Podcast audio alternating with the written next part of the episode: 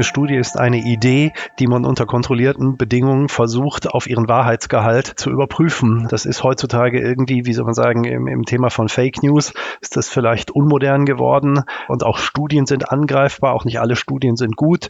Äh, auch eine Studie kann Fake News sein, aber am Ende eine gut gemachte Studie ist immer noch der Prozess der Erkenntnisgewinnung, äh, der seit Jahr und Tag immer gleich bleibt.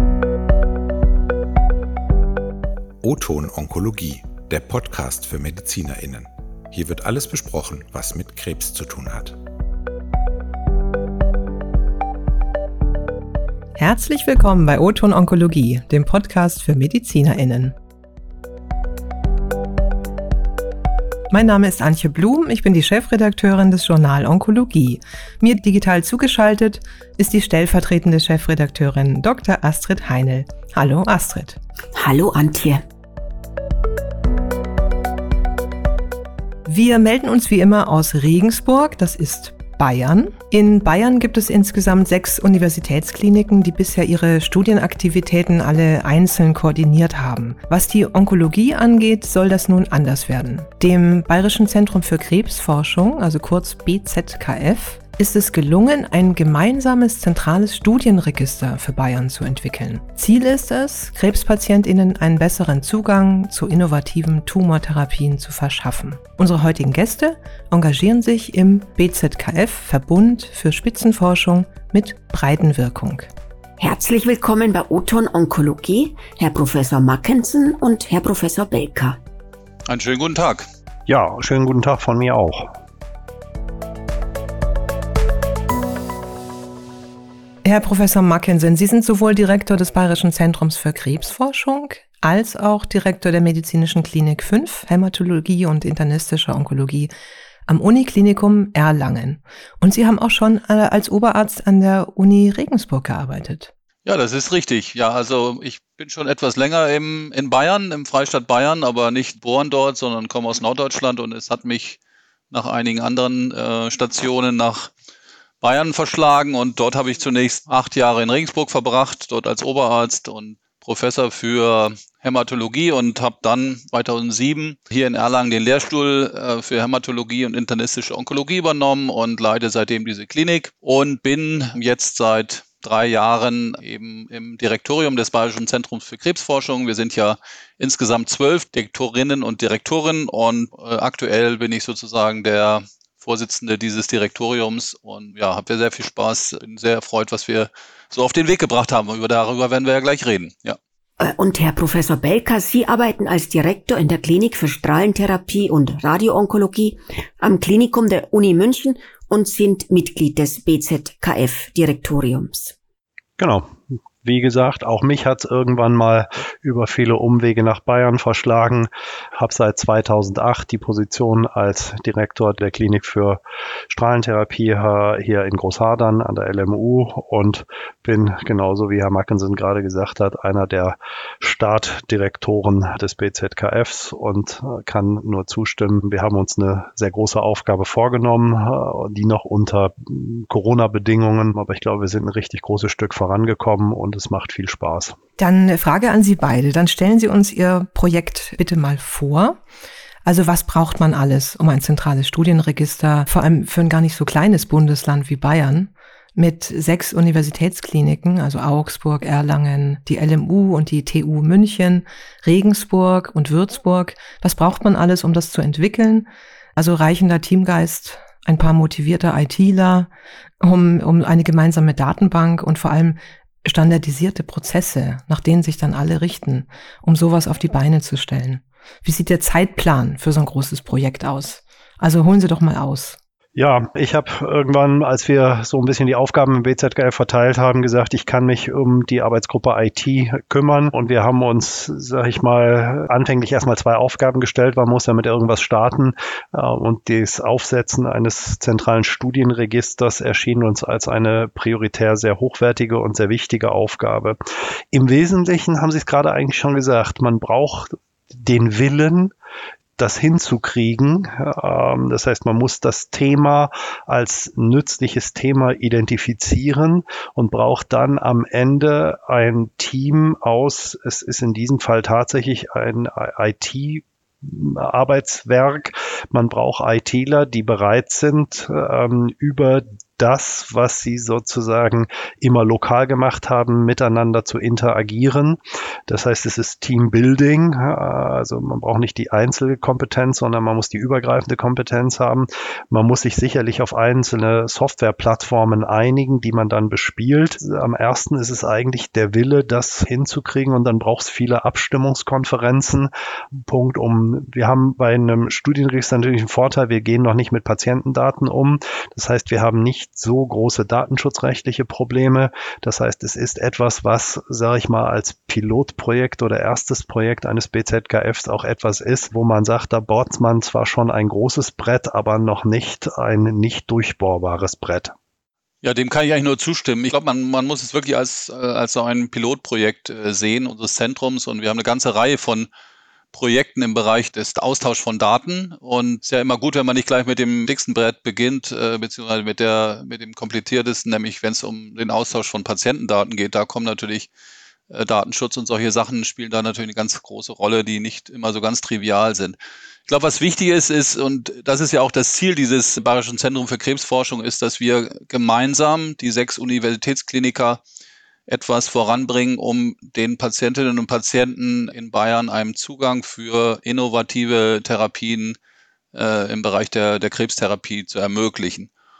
Und dazu ist natürlich ganz wichtig, eben auch sowohl die Patientinnen und Patienten, die Angehörigen, aber auch die Zuweiser äh, Informationen bekommen, was läuft zu welcher Erkrankung, an welchem Standort an äh, klinischen Studien. Und das ist eine, eine Information, die extrem wichtig ist, auch für die Zuweiser natürlich, Insbesondere wenn es mit Patientinnen und Patienten zu tun haben, die eine fortgeschrittene Tumorerkrankung haben und dann auch wirklich die Standardtherapien schon durchgeführt wurden, wo natürlich ein ganz, ganz hoher äh, Bedarf auch ist an neuen Therapien, um dem Patienten was anbieten zu können. Und da haben wir jetzt, glaube ich, schon mit diesem Projekt, mit diesem Studienregister etwas in Bewegung gesetzt bzw. initiiert, dass dieser Informationsaustausch möglich ist und auf einem einfachen Weg, auf einem webbasierten System, wo jeder im Prinzip Zugang zu hat. Ist dann das zentrale Studienregister so das wichtigste Einzelprojekt am BZKF oder gibt es noch andere Projekte? Und was mich noch interessieren würde, ob äh, bei den Patientinnen und Patienten auch eine gewisse Skepsis gegenüber der Teilnahme an klinischen Studien besteht. Äh, wie kann man das am besten argumentieren, um, um diese Skepsis quasi zu reduzieren? Also wenn man die Frage in zwei Teile zerlegt, wie, wie, gehen Patienten mit um? Ich glaube, man hat heutzutage zwei Gruppen von Patienten und Angehörigen. Es ist einmal die eine Gruppe, die immer noch mit einer Skepsis gegenüber Studien reagiert, so nach dem Motto, ich will kein experimental äh, irgendwas sein. Und die andere Gruppe ist hochgradig aufgeschlossen und sucht verzweifelt, aber sehr unsystematisch nach Studien. Das heißt, es ist dann immer die Sorge, sind die in München, Erlangen, Regensburg oder wo auch immer genug informiert? Gibt es irgendwas, was für mich halt verpasst worden ist. Und ich glaube, für Patienten, die Patienten, Patientinnen, Angehörige, aber auch niedergelassene Kollegen, ist das natürlich ein extrem gutes Werkzeug zu überprüfen, ob die Informationen, die man in einem lokalen Zentrum bekommen hat, ob die ausreichend ist oder ob man was verpasst hat. Also das ist der eine Teil. Für die Patienten, Patientinnen, die studienskeptisch sind, glaube ich, bringt so eine Plattform auch einen Vorteil. Es ist diese allgemeine Transparenz. Man, man hat nicht das Gefühl, da machen irgendwelche irgendwelche Menschen mit weißen Kitteln hinter verschlossenen Türen irgendwas, äh, was man nicht einschätzen kann, sondern man kann nachgucken. Das ist dann nicht, äh, sage ich mal, die große Sorge, dass die Pharmaindustrie für irgendwelche kommerziellen Zwecke noch Menschenversuche äh, macht. Ich meine, das sind ja alles Frames, die in, in der Bevölkerung immer noch tief verwurzelt sind, sondern man kann hier gucken, was bieten sechs Universitätskliniker im Netzwerk an, äh, was tun die so. Und ich glaube, damit ist ein Studienregister auch ein Werkzeug zur Transparenz und damit auch ein bisschen die Skepsis wegzunehmen. Wenn Sie ganz hardcore skeptische Patienten haben, die sagen, ich will das alles nicht, die über, überzeugen Sie auch nicht mit dem Register. Aber alles, das dazwischen ist, ich glaube, dann nehmen Sie Menschen schon mehr mit. Und die Generation, die nachwächst, ist, ich meine, wenn man morgens in der U-Bahn guckt, die leben alle im Handy. Ähm, das heißt, diese Plattformen werden zunehmend mehr auch von Bedeutung in der Informationsbeschaffung in der Gesellschaft. Bei Skepsis, denke ich, es spielt ja auch eine Rolle, dass man zum Teil eben nur diese innovative Therapie bekommt und die anderen bekommen, also Placebo ist ja heute aus ethischen Gründen, also in den seltensten Fällen, aber eben die bestmögliche Therapie oder die Standardtherapie. Ich glaube, da muss man auch erstmal unterscheiden. Wir müssen ja sehr stark unterscheiden zwischen den verschiedenen Studien, die, die angeboten werden. Also grundsätzlich erstmal zwischen einer Phase 1 Studie, das heißt ein neues Medikament, was in der Entwicklung ist und jetzt sozusagen den erstmalig am Patienten bzw. Patientinnen eingesetzt wird. Das sind ja keine randomisierten Studien, sondern das sind Studien, die einarmig laufen.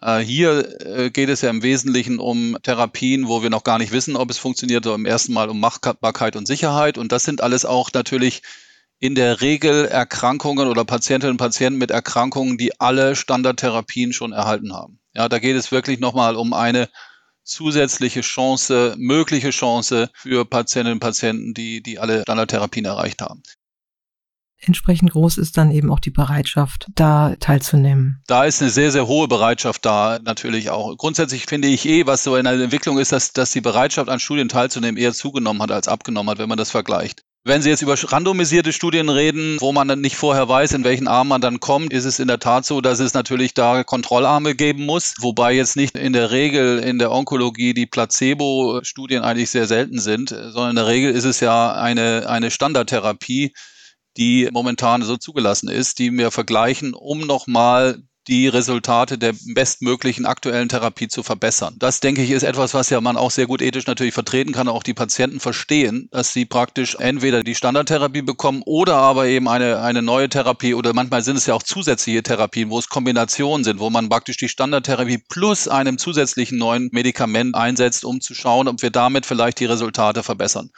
Stichwort zum Beispiel eine Chemotherapie wird kombiniert mit einer Immuntherapie als Beispiel. Und die wird dann verglichen mit der Chemotherapie alleine. Grundsätzlich ist es natürlich immer so, und das bringen Studien natürlich mit sich, dass es auch letztendlich, natürlich weiß man nicht, in welchem Arm man ist, aber es gibt auch bei vielen Studien die Möglichkeit, des sogenannten Crossover. Das bedeutet, dass man hinterher, wenn man in dem nicht neuen therapeutischen Arm ist, dass man die Möglichkeit hat, dann später auch dann doch noch dieses Medikament zu erhalten. Ja. Also insofern glaube ich, es ist natürlich schon, wie auch äh, Professor Becker gesagt hat, gibt es Patientinnen und Patienten, wo eine hohe Skepsis da ist, wenn man nur allein das Wort Studie hört, äh, wo, wo schwierig ist, die Patientinnen und Patienten zu überzeugen.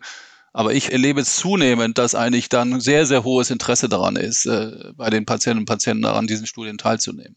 Äh, trifft es auch dann auf ältere Patientinnen und Patienten zu? Weil, wie Sie sagten, so die jüngere Generation ist mit dem Handy unterwegs und in der digitalen Welt sowieso mit der digitalen Welt vertraut. Aber wie kann man jetzt zum Beispiel auch ältere Menschen darauf aufmerksam machen? Und da würde ich auch gerne gleich auf das Bürgertelefon Krebs zu sprechen kommen.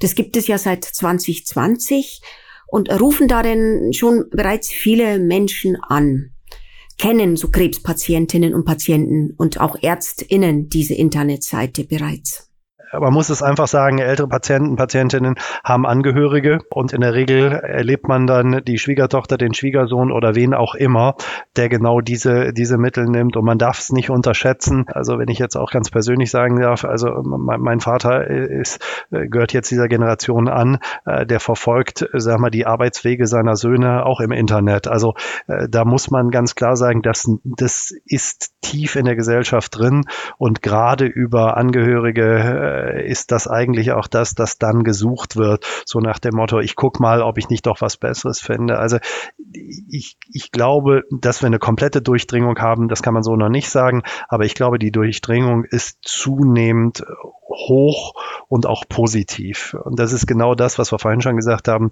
diese Transparenz zu gucken, was gibt es, was bieten die an, was bietet ein Zentrum an, ist das allumfänglich informiert oder haben die was vergessen?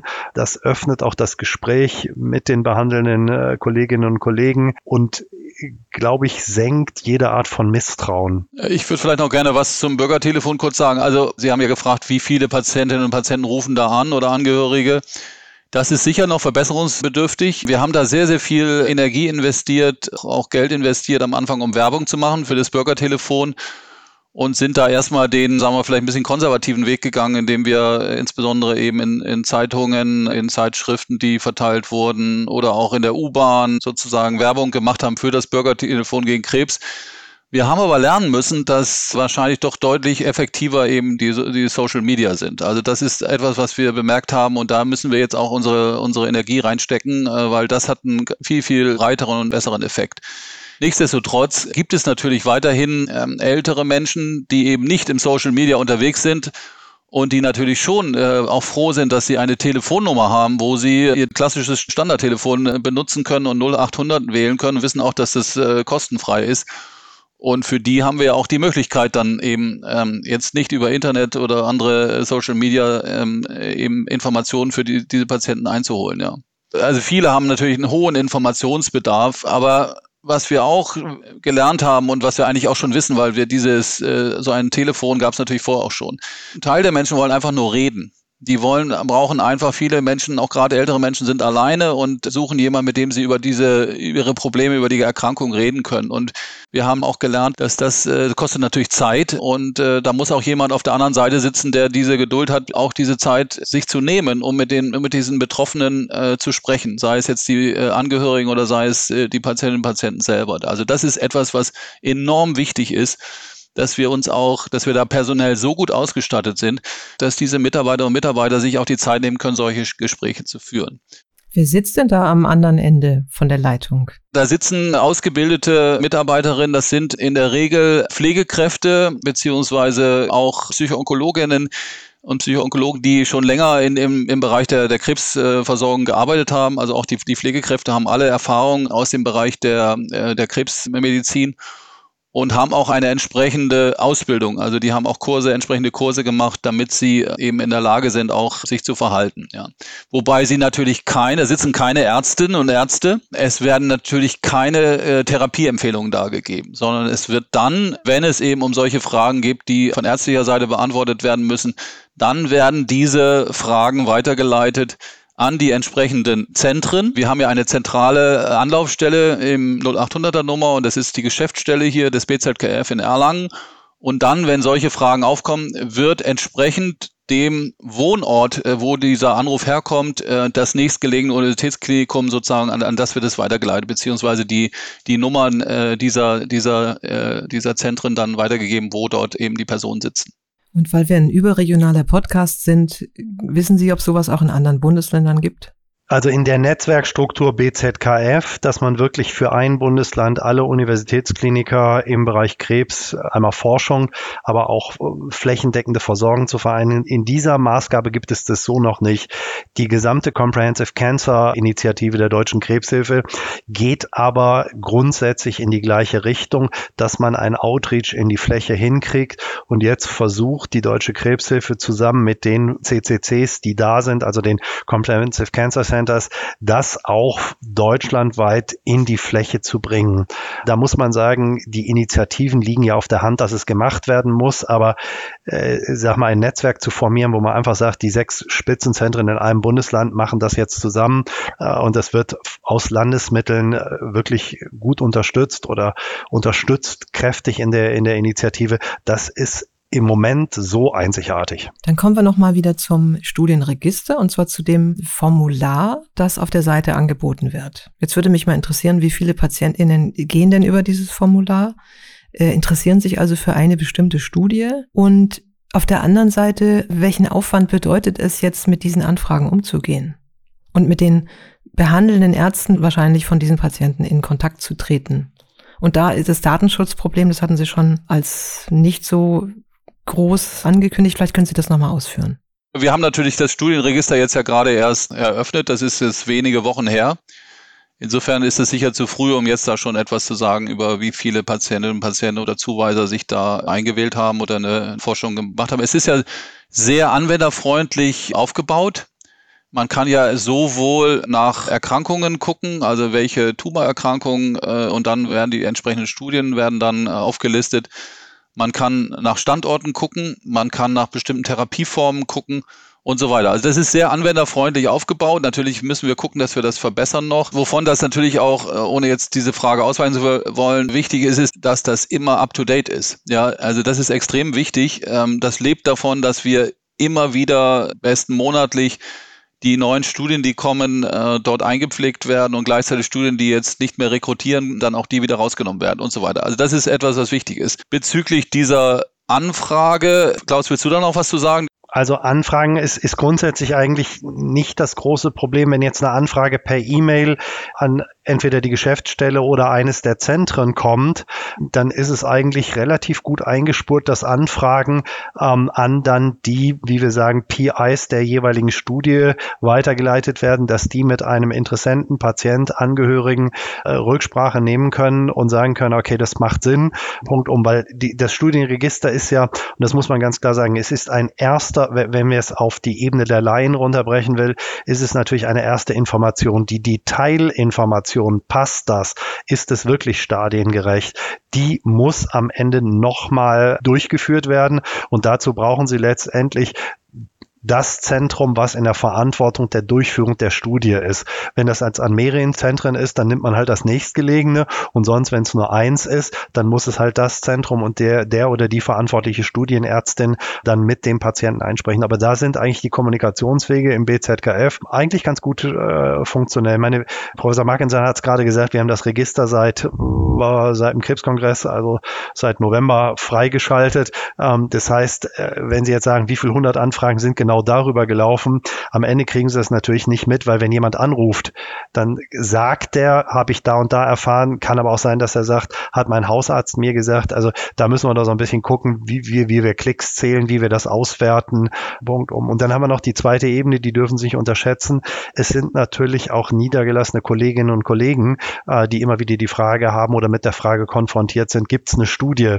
Äh, für die ist das natürlich auch ein erster Screen zu sagen, ähm, ich guck mal nach, äh, Punkt um, äh, was kann ich sie, was kann ich Ihnen raten oder wo kann ich sie notfalls auch hinschicken. Das heißt, wir, wir müssen dieses Studienregister einmal sehen als Laienperson, aber durchaus auch an ärztliches Personal, ähm, denen wir die Transparenz geben zu sagen, was machen denn die Unis? Es hat ja jeder in Bayern, unabhängig vom Wohnort, Zugang zu den neuesten Therapien. Also gilt es auch für Menschen außerhalb Bayerns, wäre noch meine Frage. Und wie sieht das so praktisch aus, wenn jemand extrem ländlich lebt? Ja, gibt es zum Beispiel Gästehäuser für Angehörige? Und wie sieht die Nachsorge aus? Wie wird die organisiert? Sind dann die niedergelassenen Ärzte eingebunden? Das ist eine sehr komplexe Frage, die Sie da stellen. Also grundsätzlich ist es natürlich nicht so, dass ein Studienzugang sozusagen außerhalb von Bayern aufhört. Also wenn ein Patient jetzt ähm, in Baden-Württemberg oder, oder an den sonstigen angrenzenden Bundesländern lebt und über das bayerische Studienregister nach einer Studie sucht, dann wird er ja auch Zugang haben. Es ist ja nicht so, dass nur die bayerische Bevölkerung da Zugang hat. Und wenn jetzt dann ein Kontakt hergestellt wird über den Arzt oder wer auch immer, und äh, dann ist natürlich völlig klar, dass auch Patientinnen und Patienten außerhalb von Bayerns äh, letztendlich bei uns äh, in die Studien eingeschlossen werden können, wenn das sinnvoll ist und wenn sie jetzt sagen wir mal nicht äh, heimatnah doch vielleicht ein äh, anderes Zentrum ist, was näher ist. Weil das ist ganz wichtiger Punkt. Ländlicher Raum ist ein Riesenthema, gerade in der Versorgung von Krebspatienten, äh, wo auch die Deutsche Krebsgesellschaft und auch die Deutsche Krebshilfe enorme Gelder jetzt auch reinsteckt, eben gute Versorgung der Patientinnen und Patienten im ländlichen Raum. Wie sieht sowas aus? Äh, natürlich ist es so, dass es da durchaus Dinge zu tun gibt, Nachholbedarf besteht und es, ich möchte jetzt nicht behaupten, dass wir jetzt schon in der Lage sind, dass jeder Patient in Bayern, egal wo er wohnt, diesen Zugang zu diesen neuen Therapien hat. Äh, grundsätzlich hat er ihn ja äh, natürlich, aber, aber wie kommt der Patient überhaupt aus der tiefsten Oberpfalz jetzt ans Zentrum oder aus dem Bayerischen Wald? Das hängt natürlich erstmal davon ab, ob der Patient selber irgendwelche, irgendwelche Aktivitäten unternimmt oder aber eben der entsprechende behandelte Arzt. Aber das ist ja genau das, was wir wollen. Daran arbeiten wir ja, dass wir eben die Strukturen so verbessern, dass so etwas möglich ist und dass das nicht dem Zufall unterliegt, äh, ob, ob der Patient diese Therapie bekommt oder nicht.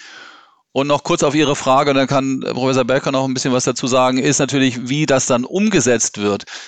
Das ist natürlich, hängt immer auch von der, von der Studie ab. Also es gibt natürlich schon Studien, wo, wo es wichtig ist, dass der Patient auch an das Zentrum kommt, weil es bestimmte Studienvisiten gibt, die eben nicht der Niedergelassene machen kann. Das liegt halt daran, dass das eben auch Vorgaben sind, zum Teil von der Studie, wo es bestimmte Untersuchungen geben muss und, und, und. Also es gibt Studien, wo es klar ist, dass der Patient an das Zentrum kommen muss und zum Teil auch sehr häufig. Gerade bei frühen klinischen Studien müssen die Patientinnen und Patienten sehr, sehr häufig kommen.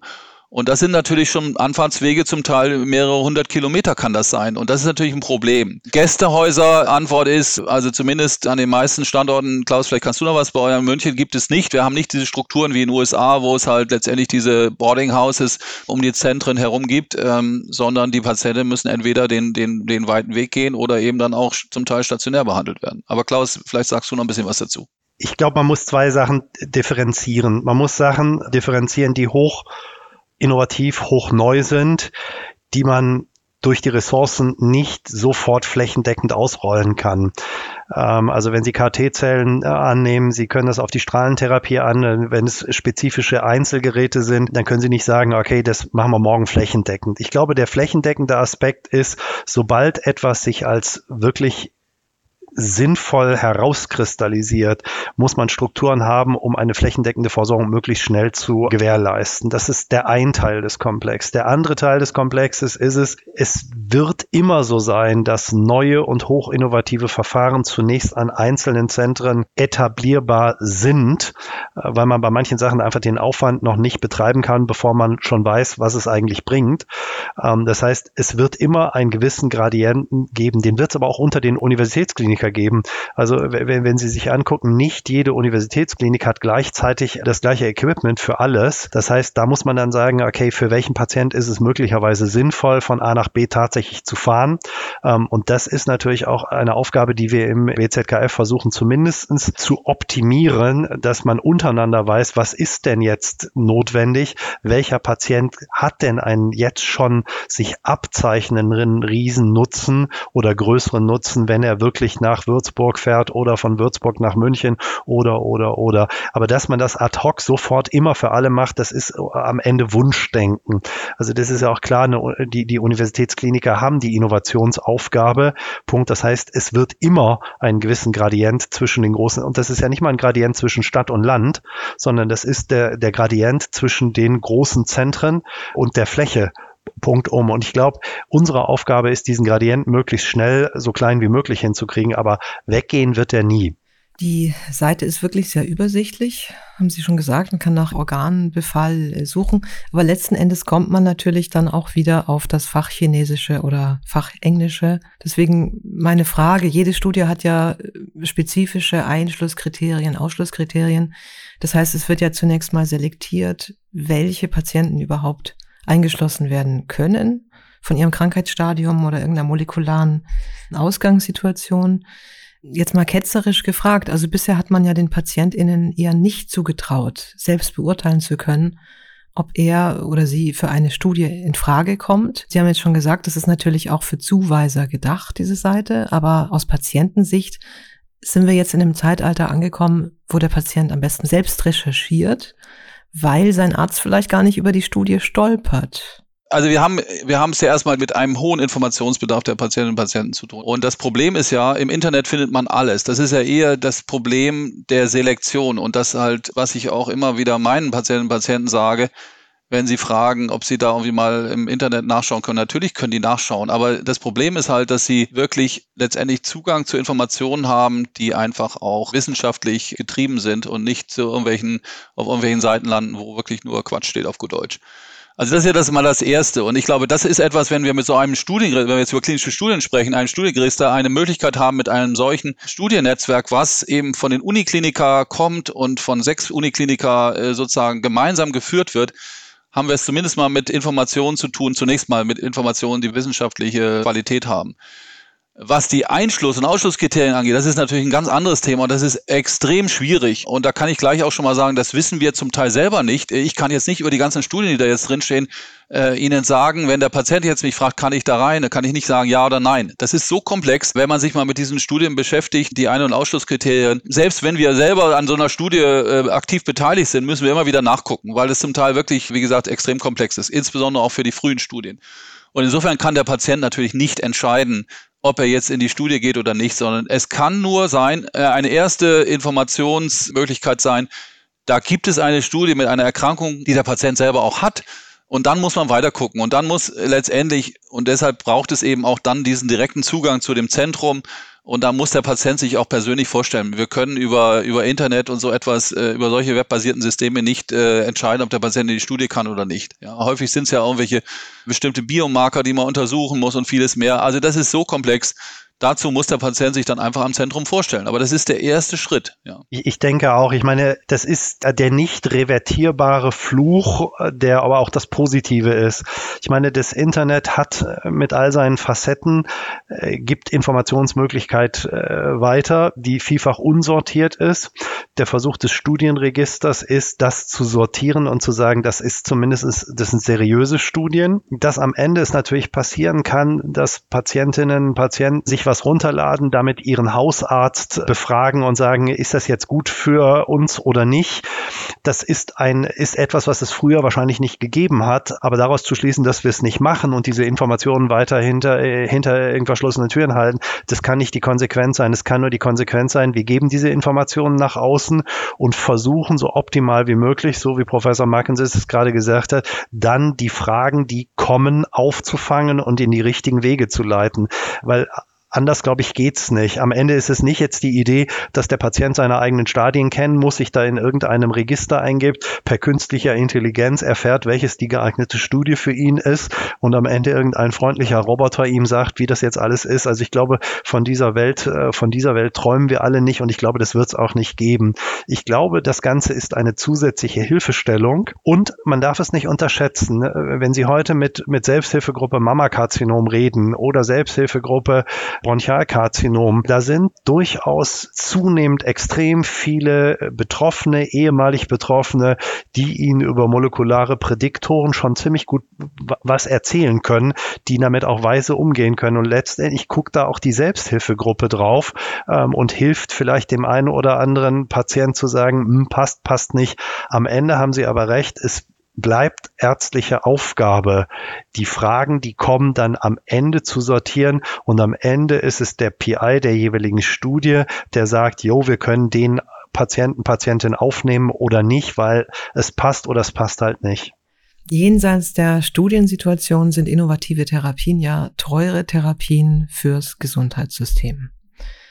Was sagen Sie zur gegenwärtigen Situation? Also in der innovative Therapien gar nicht auf den Markt kommen oder da rasch wieder runtergenommen werden. Vielleicht gibt es da im Zuge der Innovationsoffensive aus Bayern schon Ideen zur Abhilfe? Ich halte manche dieser Diskussionen für, für, für eine typisch deutsche Diskussion. Ich bin ziemlich in Europa unterwegs, ähm, habe lange die Leitlinienkommission der europäischen Strahlentherapeuten ähm, geleitet. Das heißt, ich gucke in andere Länder intensiv rein. Ich glaube, in Deutschland schaffen wir es immer noch, innovative Therapien äh, relativ effizient, schnell zeitgerecht Patienten zukommen zu lassen. Also dieses Gefühl, dass hier in Deutschland irgendjemand was nicht kriegt, was belegt gut ist, das ist, glaube ich, falsch. Ich glaube, wo wir bei diesen ganzen Innovationen ein Problem haben, äh, wir schaffen es nicht, die Prozesse strukturiert abzubilden. Also manchmal erscheint das relativ, ich will mal sagen, chaotisch und manchmal muss ich ganz klar sagen, fehlt es uns in unserem Gesundheitssystem mit vielen, vielen Kassen, äh, mit vielen, vielen Spielern an Struktur, manche Dinge einfacher hinzukriegen. Da sind wir aber auch wieder bei dem initialen Punkt wenn wir eine bessere Studienkultur in Deutschland hätten, wären wir bei manchen Dingen und Entscheidungsfindungen auch zeiteffizienter und würden es uns nicht so schwer machen. Aber die globale Sorge, dass der Bundesbürger, auch wenn er bei der AOK ist, die ich immer wieder höre, von innovativen Therapien ausgeschlossen ist, kann ich nicht sagen. Also da muss ich eher sagen, sind andere Aspekte äh, problematischer als jetzt der Versicherungsstatus. Ähm, also ich kann es hier für meine Abteilung sagen, wir haben Spitzen Geräteausstattung. Und wenn jemand am MLNAC bestrahlt werden soll, dann ist der Versicherungsstatus nicht das, worüber wir nachdenken. Mhm. Ich meinte jetzt auch nicht äh, so sehr den versicherten Status, sondern die Tatsache, man hat jetzt gute Studienergebnisse. Man hat jetzt wirklich was gesehen, ein besseres klinisches Ergebnis und trotzdem kommt aber die Therapie dann nicht auf den Markt. Sicher gibt's da auch noch die beste mögliche Standardtherapie, aber die, ja, also dass man das besser koordiniert oder Produktionszentren in, in Europa aufbaut, dass man da nicht so abhängig ist vielleicht.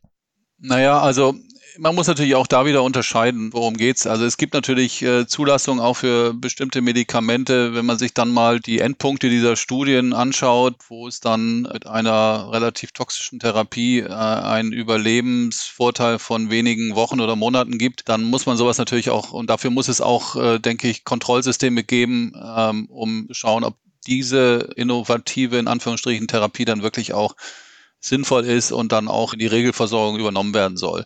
Das ist, glaube ich, das eine. Wenn es wirklich innovative Medikamente oder Therapien gibt, wo es einen eindeutigen Vorteil gibt.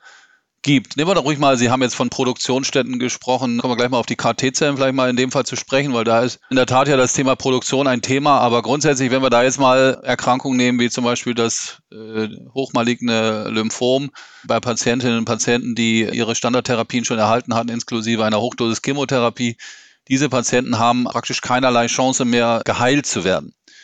Und mit diesen neuen Therapien haben wir jetzt einen Vorteil, dass wir wissen, dass 40 bis 50 Prozent der Patienten, die eine solche zellbasierte äh, Immuntherapie erhalten, eine Chance auf Heilung haben. Und das ist etwas, und äh, da muss man sagen, da, da gab es ja auch überhaupt keine Diskussion. Das ist schnell zugelassen gewesen. Natürlich gibt es, weil es eine sehr, sehr, ja, sagen wir mal, äh, aufwendige Therapie ist, weil es eben eine individualisierte Therapie ist, ist es das natürlich die Umsetzung dann in, in die Breite ist natürlich, äh, hat Probleme gemacht und bringt auch weiterhin Probleme. Aber da war es ja keine Frage. Und diese Patienten, wenn die entsprechend auch diese Kriterien erfüllen, dann wird das auch übernommen von den Kassen. Da haben wir überhaupt keine, keine Probleme damit. Problem ist eher, sagen wir mal, die Versorgung, weil es eben Therapien sind, die für jeden Patienten einzeln hergestellt werden müssen und es am Anfang jetzt keine Herstellungszentren in Deutschland gab äh, dass es da Probleme gab. Aber das wird sich, glaube ich, in den nächsten Jahren regeln lassen, ja. Das ist das, was ich gemeint habe, äh, weg vom Versicherungsstatus. Es ist manchmal eine sehr schwierige Struktur in dem Gesundheitswesen mit manchmal zu vielen Spielern, die Dinge in Einzelfällen über die Maße hinaus verzögert oder unpragmatisch erscheinen lässt. Da sind manche Länder, ich sage die skandinavischen Länder, aber selbst England in der Organisation des Gesundheitswesens effizienter. Mit all den Nachteilen, die, die diese Länder haben.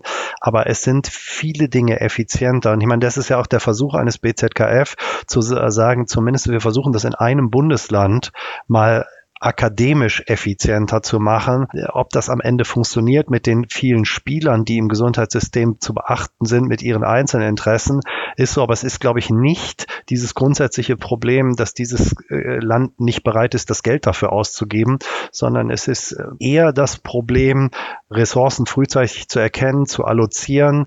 Und bei manchen Dingen muss man auch sagen, manche Ressourcen, die wir in der Bundesrepublik immer noch äh, in Mengen ausgeben, durchaus auch möglicherweise zu streichen und die Gelder in andere Kanäle zu lenken.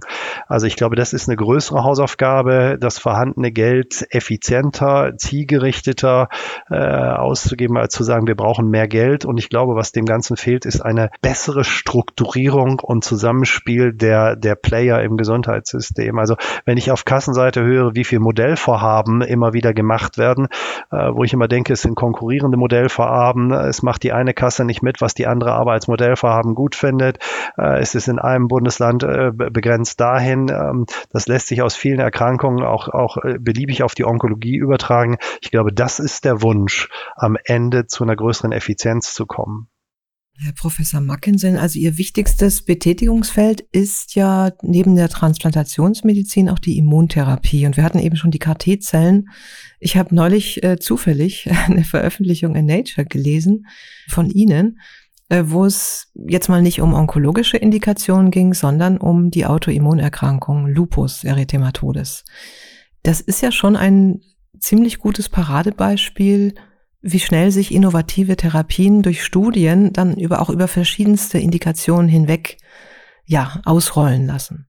Also grundsätzlich, das ist ein ganz spannendes Projekt, was wir hier mit unseren Rheumatologen machen und äh, ist für mich eher so ein, so ein Zeichen, was ich auch gelernt habe in meinem doch relativ fortgeschrittenen Alter, dass es immer noch wichtig ist, dass man über den Tellerrand schaut, weil das eigentlich äh, für mich so ein Beispiel ist, wir haben eine Therapie, die jetzt schon fast Standard ist in der Krebsbehandlung beziehungsweise Behandlung von, von, von bestimmten Leukämien und Lymphdrüsenkrebserkrankungen. Und dann trifft man sich mal mit einem Kollegen, der ganz was anderes macht, stellt plötzlich fest, Mensch, das könnte ja vielleicht auch ganz wo, woanders helfen. Und so ist das zustande gekommen. Und dass das so gut funktioniert hat, haben wir natürlich alle nicht gedacht, ich am wenigsten. In diesem Fall muss man mal dazu sagen, das ist noch, die Studie muss erst folgen. Das ist letztendlich, das sind im Prinzip sind das ähm, individualisierte Heilversuche gewesen und so, das möchte ich auch nochmal hier betonen die extrem erfolgreich verlaufen sind. Es waren alles sehr, sehr junge Patientinnen und Patienten, die praktisch äh, keinerlei Therapieoptionen mehr hatten und eine, eine ganz schwere Autoimmunerkrankung hatten mit Organbeteiligung und einfach keine Möglichkeit mehr hatten, eine andere Therapie zu erhalten.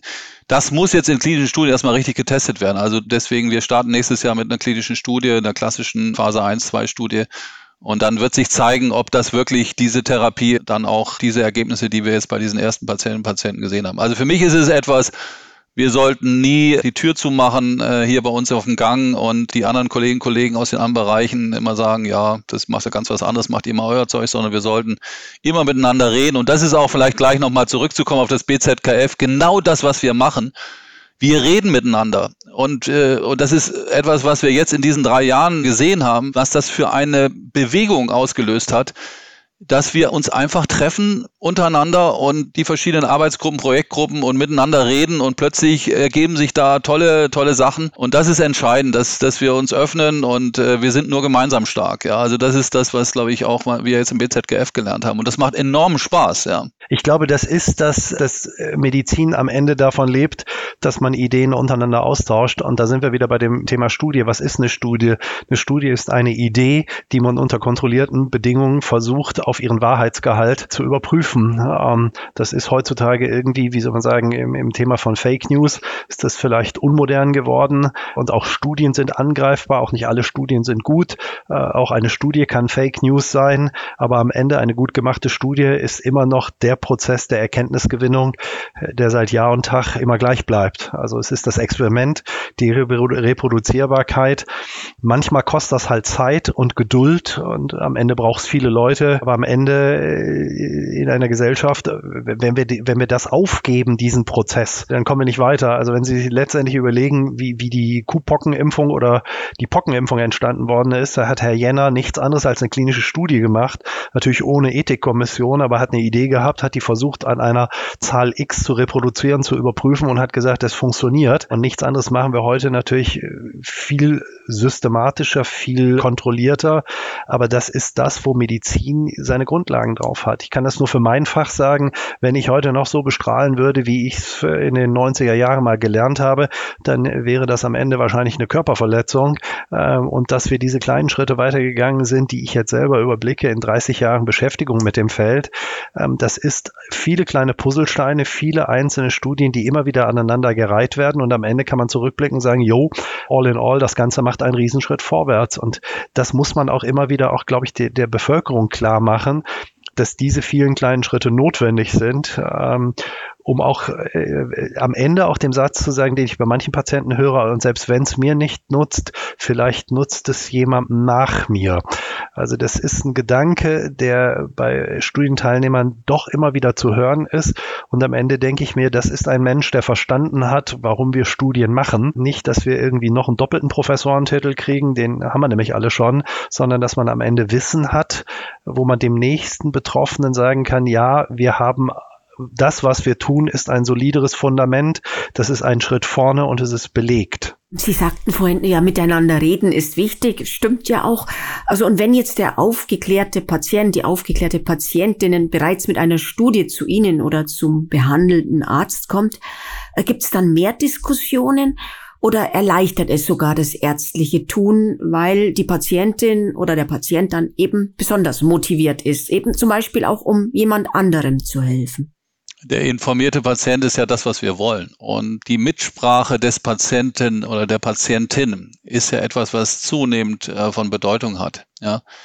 Wir sind ja nicht mehr in der Zeit, wo der Patient in die Sprechstunde kam und gesagt hat, Herr Doktor oder Herr Professor, ähm, entscheiden Sie mal, äh, was Sie machen wollen, ich mach, mach mit, sondern wir wollen ja die, die Patientinnen und Patienten, die informiert sind und auch das Gefühl haben, dass sie auch durchaus Fragen stellen können und auch ein Mitspracherecht haben, ja. Und das ist, wo das auch hinläuft. Und natürlich ist das auch jetzt im Hinblick auf Studien von Bedeutung, dass die sich schon mal, wenn sie jetzt wirklich Interesse haben, sich da informieren, ja.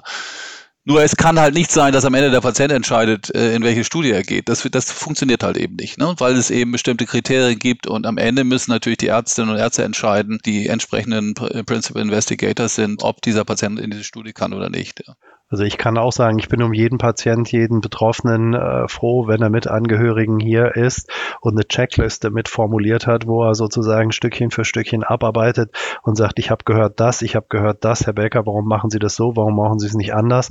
Am Ende kostet zwar im Erstgespräch mehr Zeit, äh, am Ende habe ich immer das Gefühl, wenn man am Ende, am Anfang mehr Zeit reinsteckt und diese Punkte klärt, äh, dann hat man eine höhere Compliance, äh, ein besseres Verständnis für das, was passiert der kleine Flip of the Coin ist, äh, was auch Professor Mackensen gerade sagt, wenn man Patienten durch Studien von Homepages äh, glaubt, er, er weiß dann doch mehr als die Doktorin der Doktor, dann kommt man manchmal in Psychologien, die schwierig sind, weil am Ende sage ich immer, das Böse ist, man kann natürlich lesen, man kann sich belesen, man kann schlau werden, aber man kann, sag ich mal, Berufserfahrung, vor allen Dingen, wenn es dann auch noch vereinigte Berufserfahrung von mehr als einer Person ist, man kann es nicht ausnocken. Und das kommt immer mal wieder vor, dass wir dann hier bei uns im Team sagen, hm, das passt aber eigentlich nicht, machen Sie das so nicht. Und dann kommt jemand und sagt, ich habe aber da und da gelesen, dass das besser für mich ist.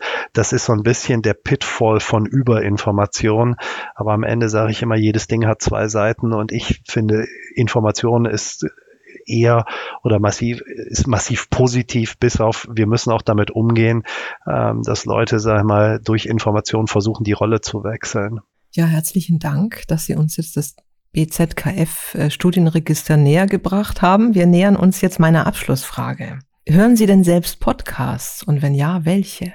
Professor Mackensen, fangen wir mit Ihnen mal an.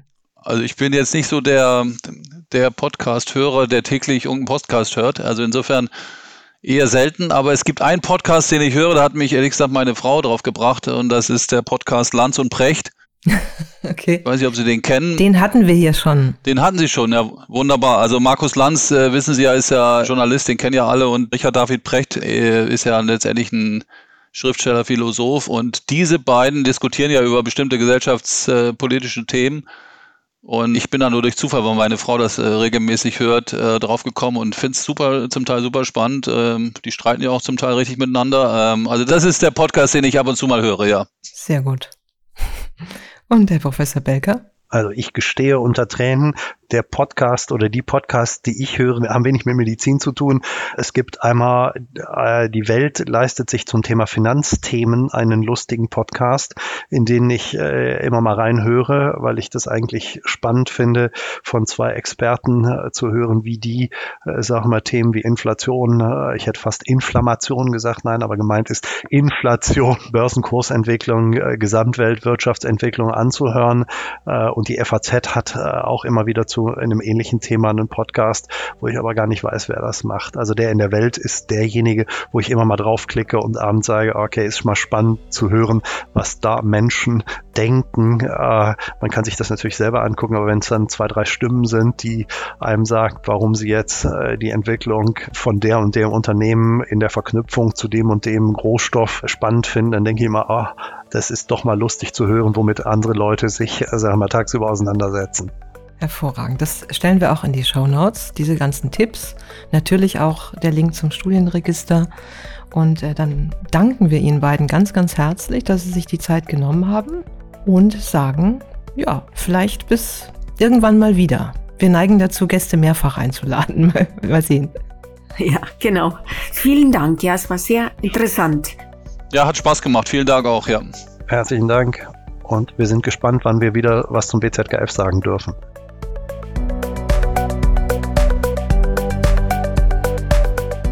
Das war Oton Onkologie, der Podcast für MedizinerInnen.